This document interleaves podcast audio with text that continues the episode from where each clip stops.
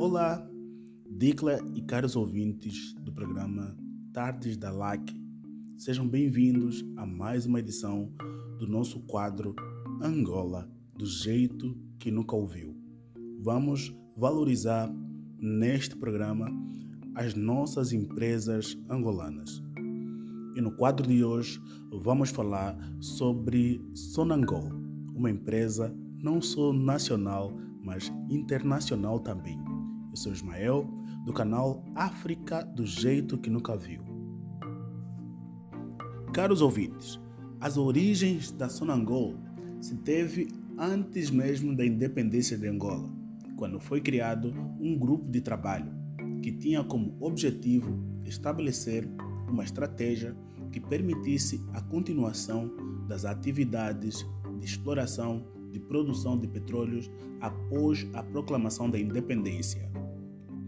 Em 1976, a nacionalização da Angol, Sociedade de Lubrificantes de Combustíveis, dá origem à Sonangol e à Direção Nacional de Petróleos, que dependia do Ministério da Indústria. A Angol tinha sido constituída em 1953 como subsidiária da Sarcor, companhia portuguesa, para atuar na área da comercialização e distribuição de combustíveis, lubrificantes e gases liquefeitos em Angola. Dicla. Após a independência de Angola, várias companhias que operavam localmente abandonaram nosso país, deixando para trás as suas infraestruturas e seus funcionários. Por essa razão, a Sonangol comprou as instalações da Texaco, Fina e da Shell, e um fruto de um acordo ficou com as instalações da Mobil. Neste processo, a Sonangol absorveu ainda os antigos trabalhadores dessas empresas petrolíferas que procuravam emprego.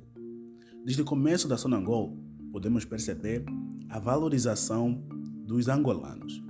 E ainda assim, com a escassez de quadros humanos qualificados, a Sonangol apostou na formação de quadros, tendo enviado o primeiro grupo de bolseiros para a Itália e o segundo grupo para a Argélia.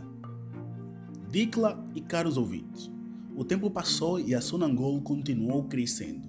Em 1983, a Sonangol fundou a sua primeira subsidiária internacional, em Londres, Inglaterra. Em 2008, inaugurou o seu novo prédio sede, na Baixa de Luanda, e também ela está presente em várias partes do mundo. Ela está presente em Cabo Verde, Santo Tomé e Príncipe, Brasil, Estados Unidos da América, Venezuela, Singapura, Hong Kong, Portugal e Reino Unido, como falamos de início. A Sonangol não é apenas uma empresa angolana. Hoje em dia, ela é importante em várias partes do mundo e isso devemos valorizar o esforço angolano. Dicla e caros ouvintes, chegamos ao final de mais uma edição do nosso quadro Angola do jeito que nunca ouviu. O quadro que falamos sobre curiosidades e fatos sobre nosso país, Angola. Me despeço na esperança de voltarmos na próxima edição do nosso programa Tardes da Like com Dicla Burti. Eu sou Ismael, do canal África do Jeito que Nunca Viu. Canal que fala sobre curiosidades sobre África e Angola em particular. Abraços e até mais. Tchau, tchau.